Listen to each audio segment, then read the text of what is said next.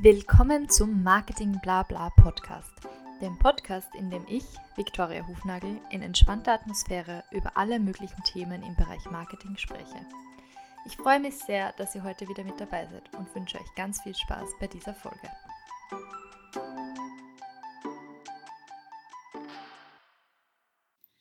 This week, we will continue exactly where I left you last week with our guest Laura Foster Devaney. She was already giving us uh, quite some insights into the world of PR, and we were just about to start uh, talking about PR around the Christmas season and towards the end of the year. And this is also where we will continue this week. Hope you enjoy this episode. I just have uh, one question. You mentioned uh, what was the terminology? Reaction PR was that it? Reactionary. So there's often so it's like reactive and proactive. So reactive is when something happens within the sector that you have to immediately respond to to kind of get your position as a company out there in terms of this quite big thing that's just happened. Mm-hmm. Um, and you need to have your voice out there to make sure that you're part of the conversation.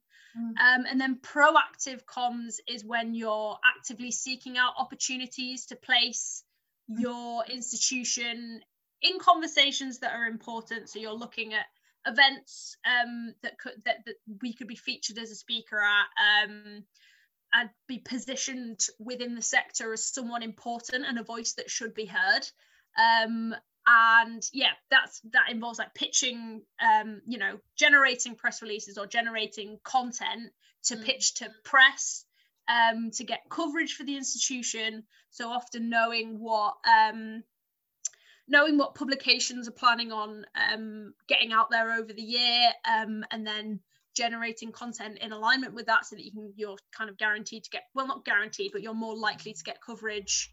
Um and that kind of thing um and yeah, just creating a blog schedule, that kind of thing. Um, and that's just proactively trying to create content mm-hmm. um, so that your company has a constant output and that people are kind of more likely to engage um, on a more regular basis. And it's just better for your better for your comms, better for your like institutional rep- reputation, um, all that kind of stuff. Mm-hmm that makes sense. Um, yeah, I think most people in PR and marketing have kind of like um, an annual cal- calendar where they have the most important dates in. Yeah, yeah, exactly. specific to each of the countries or to your industry, and just so that you never run out of uh, topics to talk about, basically. Yeah, exactly, exactly. Yeah. But of course, original content is always better, and yeah i mean some things or some seasons you can't leave out like christmas. It's it's just no. Yeah no you can't. And to be honest like i think you should be taking advantage of all the seasons really. It's like just an excuse to get to get some kind of comms thing out there. Mm. it's like if it's easter doing easter related comms thing. It's like it's just nice to like structure your campaigns around it. Um because it because often like particularly with things like Christmas, even things like Valentine's Day, that kind of thing, like things are more likely to be trending around that subject, like on social media and things like that. So if you don't join the conversation, it's a bit of an oversight to like lose out on that potential um, exposure. So it's I think it's important to like craft your your outputs around the season sometimes like yeah, for big ones anyway. Maybe not for like St. George's Day or something like that. I don't think anyone's going to care about that. But passive. yeah, Day of the. Oh my god, maybe that's a thing. I did a podcast on, on Day of the Gherkin, so. Day of the Gherkin. Mm-hmm. What's Day of the? Wait, do you know the date for that? Sorry, I don't remember the date. It was sometimes back in November. yeah. Day of the Gherkin. Love it. Interesting. Um, yeah. so um, obviously last year was a bit different to say the least yes. for all of us and it has impacted basically every industry so uh, what kind of uh, changes have you noticed working in a um, digital healthcare company back then um, with uh, the onset of the coronavirus Um, so differences were that um, first of all, when it first started, so um, being in digital health, a lot of the companies wanted to get out kind of like coronavirus packages of their offering. Okay. Um, yeah, so basically, like you can use our software for free for this amount of time, and like offering it to the NHS um, as a kind of because basically the companies that we um, had um, that we had as clients were offering digital health solutions.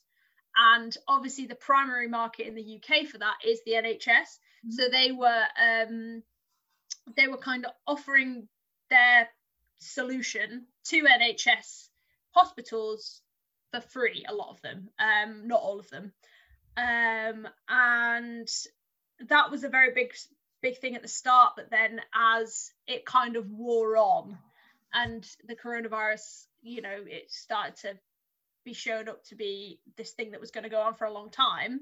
Mm-hmm.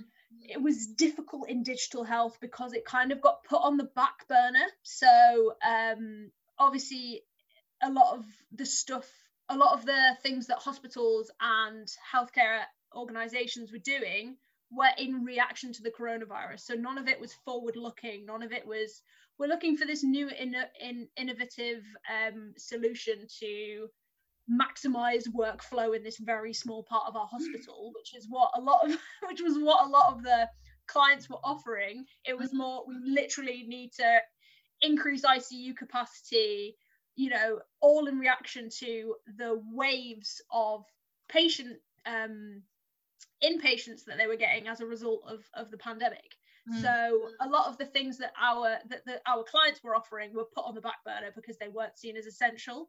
Um, so that's what led to a decrease in needing something like a PR and marketing agency to help you with like that was like an unnecessary cost um, to a few to, to people. So I think that's how we kind of things ended up fizzling out a little bit. Um, so you kind of just had to re kind of go back to the drawing board in terms of like what our PR and marketing was gonna was gonna need to do. And unfortunately, I was kind of like made redundant before I could see what that was.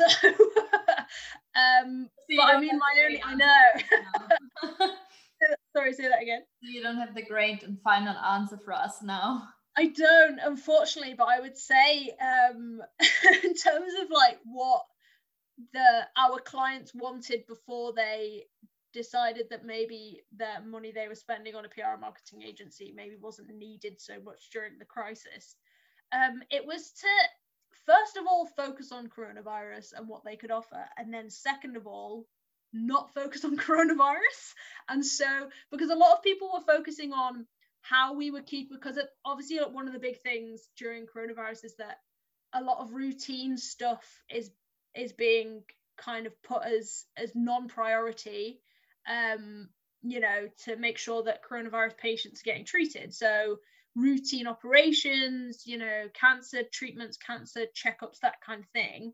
Mm. um so what the what the um what our clients were often wanting to get out there was not necessarily this is how we're reacting to the virus because that's what everyone was doing. It was more this is what we were doing before. This is still just as important as ever as ever and this is how we're keeping things ticking over. So i think that was one of the things that they wanted to get out in their comms was that um, was almost to like move away from what the what the main wave massive wave of communications and comms and marketing was was heading towards to try and find another alleyway and find another inlet in terms of what they could talk about and find a different conversation mm. um, that was different to what everybody else was saying. Um, I think that was that was one of the things that um, they wanted to do, but um, again, I wasn't there long enough to find out a lot of the other stuff. yeah, I mean, it totally makes sense. But on the other hand side, I sometimes also think that having a PR or in my case marketing or social media presence um, is more important than ever um, now during the pandemic because especially for local business owners who kind yeah. of their shops they sometimes think oh why do i have to invest now in digital marketing if I can't even have any clients right now. But in order to stay present, um, I mean, the world on the one hand side stopped, but on the other hand side kept, keeps turning, and people are finding other ways to shop. They find, um, yeah, they just shop more online, for example. So yeah, they yeah, I totally agree. Get into a new habit of uh, buying the certain goods or services in one way, and you're not there when they create that habit you will be out of the mind long term also once the pandemic is over and 100% 100% and you've got to you've got to adapt to what is now a digital landscape you know you've got mm. to you've got to engage in in in keeping yourself present as you were saying from from where sort of real world connections and networking was once the kind of main way that you that you got contacts that you helped with exposure that you kind of put your name in the conversation. Now the only way of doing that is digitally. Yeah. So it's either you you um it's like sink or swim isn't it? If you're not if you're not going to engage with digital um, tools and get yourself on on social media and engage in, in that side of things then you're gonna lose relevance and kind of fall out of the equation for a lot of for people who you know potentially could be interested in in what you have to offer?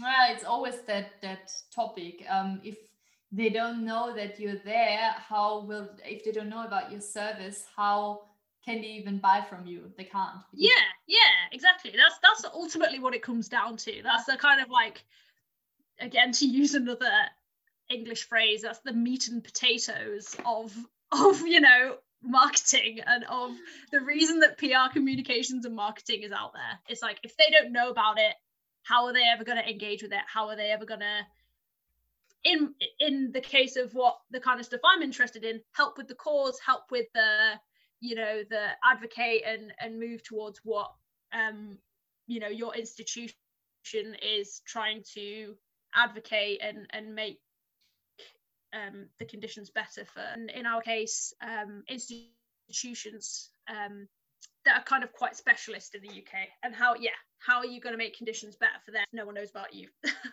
that that's also kind of the beauty of marketing, or probably most specialties, um, is that you can bring it down back to the ground to like really the basics. It's just you know get your companies out there, get your name out there. And then mm. this is the one hand side, it seems so easy. And on the other hand side, you have all those very, very detailed, very sophisticated plans and strategy how to mm. do that, which makes yeah. it complicated.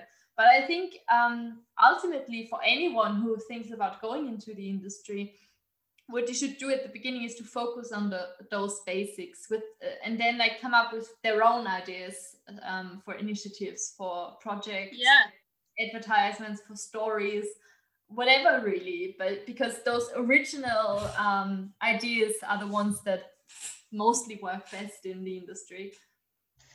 Yeah definitely. Definitely. I think that's it. I think that's the kind of I think there's a bit of a vogue for that now. It's kind of like taking it back to basics, taking it, you know, bringing it back down to the very kind of roots of of what it is that marketing is, what it is that that PR is. Mm. And I think that's is better as well. Makes your job easier anyway, rather than concerning yourself with really complicated things. You're like, people uh, don't want that. so we've talked a lot about the the knowledge and the trends within the industry. Do you think there is there are certain skills that come in handy working in pr or certain is there talent in that area? And if, if yes uh, what kind of skills would those be? I think i think it does take skill. I'm not going to say i'm not going to say that my job take skill. Um, but no i mean i think in the on the one hand um you know it's a very um easy industry to get into in that a lot of the time it's it's kind of as long as you're organized and you have good communication skills and you kind of like discern being quite discerning comes in is when you know what a good hook is and a, what a good story is and what people are going to want to read and what people are going to not want to read. I think a lot of the time you know you can do a lot of research on that kind of thing but there's a certain sense in which it does take just kind of like a knack for knowing and kind of a an instinctual thing as well.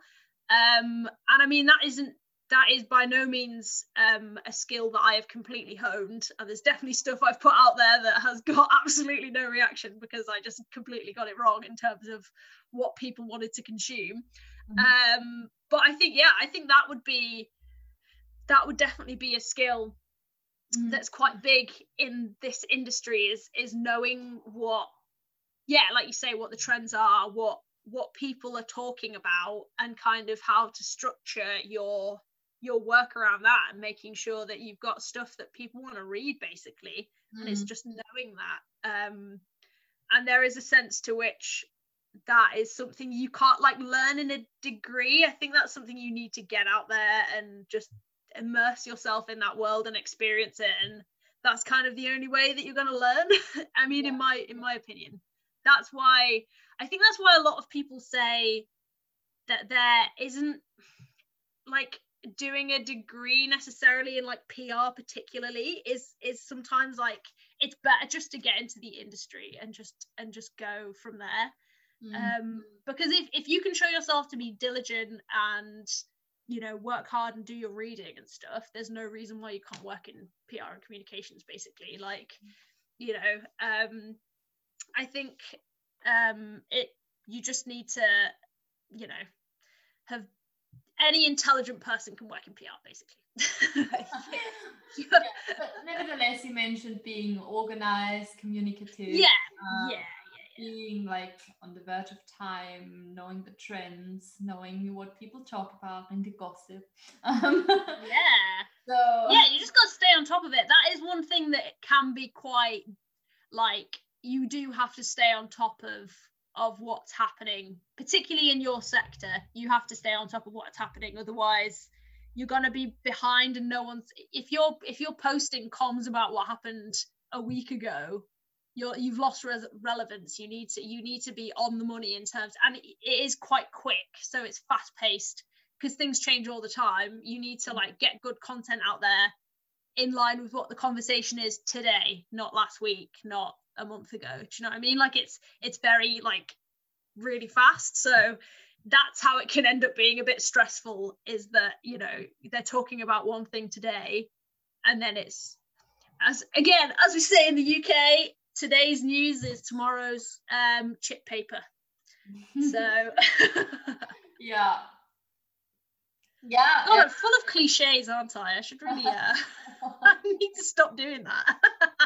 no, not at all. It's because I have nothing important to say, so I just so I just bring in these really stupid phrases. I think it makes perfect sense what you're saying. That um, it is important to be on top of things. It is mm. also makes clear how that it can be stressful sometimes, and it's a very quick environment, very where you have to be able to react quickly. Um, mm.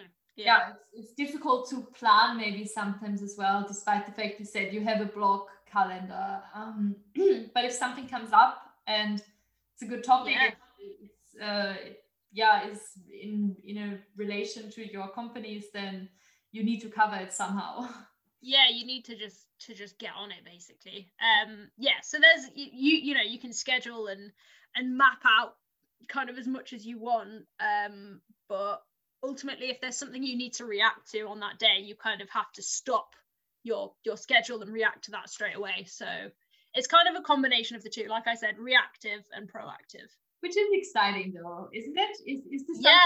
about the role? What are the things you like about PR most? nice segue. I like that.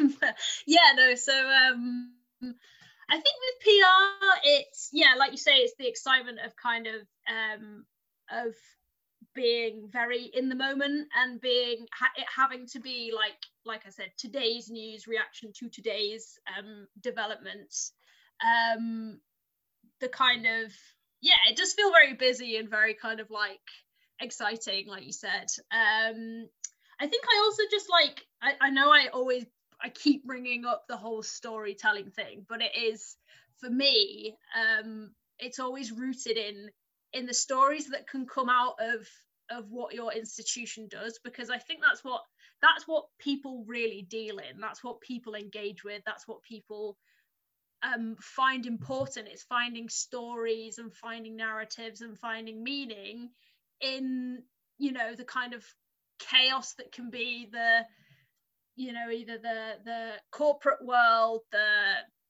world of the world of the government the world of um of uh brands that kind of thing just trying to find trying to find yeah trying to find meaning in it all. And i think i like being able to like write a good story or a good blog about something great that some that an institution is doing that's making a difference. Mm-hmm. um and yeah that's that's kind of where it lies for me is is yeah is being able to generate stories sounds uh, incredibly sophisticated putting it there. it's really not i am definitely like hyping it up to be um, something that it's not there but like that's ultimately kind of like that's very umbrella high level um that's not really what in the in the kind of nitty gritty everyday life of what's P what is PR it's not that but um I think the kind of over overlapping all consuming thing that that kind of makes it for me that I that I'm that I care a lot about is is that yeah. It's the same for all of us. If you are a manager or CEO you don't necessarily love the everyday tasks the administrative mm. work or but you you have the bigger picture in mind and you see a purpose in what you're doing and i think um, yeah. um, everyone needs some sort of purpose in the the tasks they are su- supposed to perform every day because why else would you do them yeah no exactly exactly i um, agree since um, your internet is slowly giving us up on us i know sorry it's okay. Uh, I just have two more questions. Lay them on me. And um, one you've partially answered already, I think. Um, but I would be, and I'm sure my listeners are interested in it as well. Um, mm. Where would you see yourself going in the near or long distance future? because you've been wow. saying in, in the past, you've been moving from like recruitment and then into even more purposeful roles within PR. Um, is this maybe like a trend you want to continue, finding even more purpose in your role, or um, are there any other goals in your career that you're pursuing? Um, so I would, yeah, I would say that um, I would continue to kind of pursue a role that feels purpose driven like i'm making a difference um, to people's lives even if it's just in a small way um, that's always going to kind of drive what I do now, I would say, because I kind of feel like I did a couple of years kind of trying to figure out what I was doing. So I think as I move forwards, it's gonna be um, it's gonna be yeah driven by purpose and driven by making sure that I'm making a difference somehow. Um, and I think ultimately I'd like to end up probably um I mean, one of the one of the kind of social causes that I care most about is is the environment and the environmental crisis because again that always seems to get overshadowed by something else that's happening cough cough coronavirus mm-hmm. um so so I think that's one thing that I feel like will kind of come i mean as with everything really it'll come into relevance and fade out of relevance again and come into relevance and fade out. And and that's just how things work. But i would love to make but the thing with the environment is like that's one of the only things where time is running out. Um, and there's like a real clock on it. Um, and that i quite regularly get, a bit stressed out about that. Um, so i think and i think it connects so many social causes as well in that it intersects with yeah. so many different things that focusing on that i think a, a friend of ours actually recently said that a rising tide lifts all boats in that you know kind of you weren't there when she said it I'll, i hasten to add um, but i think so i think that um, yeah so i think that this this particular to do with the environment particularly um yeah like i say it intersects with so many things that once um you know working to improve that will improve many other things mm. um so i think that is where i want to end up and i think it's again the kind of exposure the increasing of engagement the um kind of getting the word out there in a way that everyone can relate to because that's another thing that i find really important about pr is that it's not overcomplicating thing. It's it's not um you know only only appealing to certain audiences. It's trying to appeal to everyone mm-hmm. to show that like you know you have a stake. Say that again. That is important. That's a it's an important differentiating factor for marketing. Yeah 100% 100% and it's not you know it's not specialist. And i think a lot of the time you'll end up in an industry in a sector or an industry where your comms becomes very specialist because you have a very particular audience. I think ultimately i want to end up um, where i'm trying to get as much engagement from everyone as i can. And like and it'll probably be more like organization to like the wider audience. It won't necessarily be like business to business business to to consumer. Mm-hmm. um and that's kind of a different kettle of fish in terms of the communications that that'll involve and that's kind of really interesting to me um, and somewhere i kind of want to end up and, and improve my skills in let's say I mean, it sounds like you have a very clear picture of where you want to go because I thought that sounded really vague.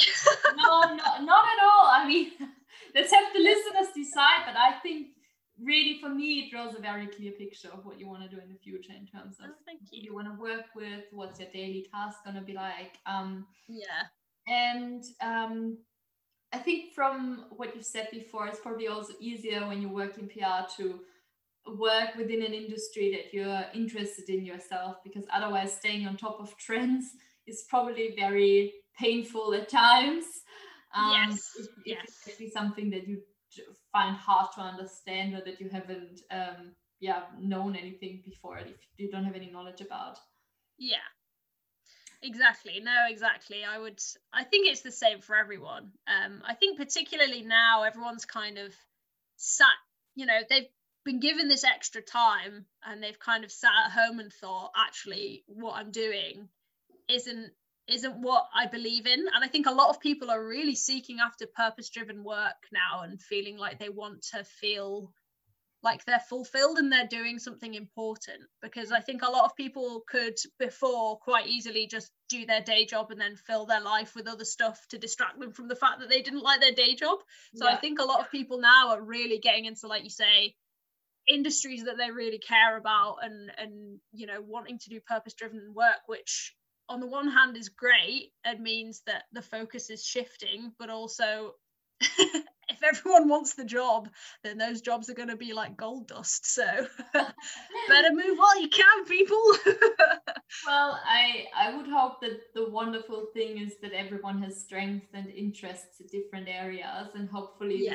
somehow overall inc- increase the quality of work we put out as humanity rather than like uh, fighting each other for those rare positions. Yeah, yeah, no, exactly, exactly. Helping everyone out instead of yeah, it's this kind of like competitiveness as well that I think people are are over. They're done with it. They're kind of, and I think it, it kind of goes in hand with the idea of the kind of the nine to five, the like rat, the rat race, the kind of like cramming yourself onto a tube train every morning and and coming home. That's dead now. I know it's it's yeah, it's pretty much dead. That whole routine is dead, and that's great. So I think it's kind of like showing a shift, a kind of yeah, a shift in in in that kind of culture mm. towards yeah, like I said, doing something important. Yeah, I mean the um the long-term effects of coronavirus we, we will only see in like five to 10 years or 20 years. Oh, um, oh God, that's so scary. but um, I hope that the good outweighs the bad. Yeah. and it also some Me of the good effects stay on, and it's not just um yeah um an effect of the time which fades once this whole thing is over and everyone starts rushing around again, being on the tube. Yeah, I think as well as yeah, like you said, there's got to be an element of people wanting to return to what it was like before because people have kind of. mi- I mean, I've missed going into the office and stuff. Um, Yeah. I have missed that, but hopefully we will turn. You know, we'll change our work habits to kind of be a bit kinder to ourselves and make a bit more time for yeah, you know, improve our work-life balance and things because we. I think we've kind of realised that that's really important Mm. and kind of how much you can get from having more time to yourself. And I don't think many people are going to want to give that up. Mm. Um, so you know, there'll be a return to people, you know, rush. You, there'll still be the rushing commute, and there'll still be, you know, that kind of general craziness. But um, I think there'll be certain things that'll have changed in people's ideas of what they want from their working life um, that I hope will stick. Fingers crossed. Well, that's an absolutely lovely notion for the end. But I promised the listeners another question. And oh my god, that could have been oh. beautiful, Victoria. I would be like killing myself over wondering what this final question, your answer especially would have been. So I will just ask Okay. it anyway. So it's on you now to find a, an ending that's just as beautiful to this question. Um, so um, as I mentioned before, a lot of the listeners are actually only just starting out in marketing or PR or thinking about um, going to that direction. What is your gold piece of advice for them? Um, and if they, you mentioned before, it's just about getting started and, and working in it. Um, but is there anything in particular that you wish you would have known um, a few years back when you were in their position? Um, good question. Um, I think ultimately just remember that um, you know, all companies generally need PR, so it doesn't necessarily have to just be one thing. Like PR is never just, and the same with marketing, and the same with communications. Like it's never just one thing. So the PR and comms you do at one company is going to be entirely different to the PR and comms you do at another at another place. Um, so a lot of the time I would just say just like try and get in wherever you can. So, you know, don't think too hard about the sector that you necessarily want to be in like straight away because once you are in PR and once you can, you know, you've got some experience, um, you know, you're away basically. So, um, and and you're kind of on your path to to establishing yourself in the industry. So my advice would just be to to get in where you can and just start in PR as soon as you can. Um, because again, if you're starting from a very entry level job, you only need very like general job related skills to be good at it in terms of like good organization, good communication skills, um, you know, do your research on, the sector, um, yeah, just like really general things you have to be good at to sort of start in PR from an entry level. So I would just say just go for it and just just try and get in where you can. That that would be my advice. Yeah, that's perfect. Um, yeah, thanks a lot for being on the podcast. Thanks no for worries. answering my many questions um, over the last one and a half hours. Can't Um, believe that's gone very quickly, hasn't it? oh, that, Doesn't feel like it's a good sign. It was not painfully slow. No, I enjoyed it a lot. I didn't realize I had so much to say. Amazing. Yeah, I hope that the listeners uh, can take away as much from this episode as I did. Um, I think it was super interesting. I found out a lot of new things about PR that I didn't know. Um, I'm definitely no expert in PR, so um, it's always good to talk to someone who is. also, Um, disclaimer: I'm not an expert in PR either. I'm just gonna just put that out there. well, I'm not sure people will believe you then after what they've heard in the last few hours. oh, you're too kind.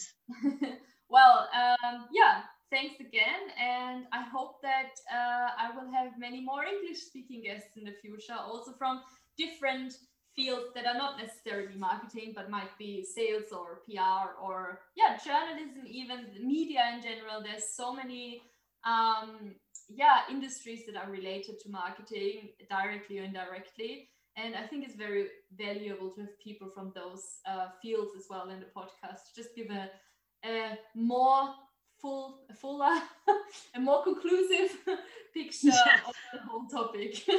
yeah, definitely. And thank you for having me. I've really enjoyed it. Das war's auch schon wieder mit dieser Folge von Marketing Blabla. Vielen Dank fürs Dabeisein. Wenn euch die Folge gefallen hat, würde ich mich freuen, wenn ihr dem Podcast folgt, um keine weiteren Folgen mehr zu verpassen. Weitere Infos zum Thema gibt's auch auf Instagram bei @marketingblabla. Ich freue mich außerdem immer über euer Feedback oder Kommentare. Ganz einfach via Instagram Directs oder via E-Mail an victoria.hufnagel.livest.at. Bis zum nächsten Mal.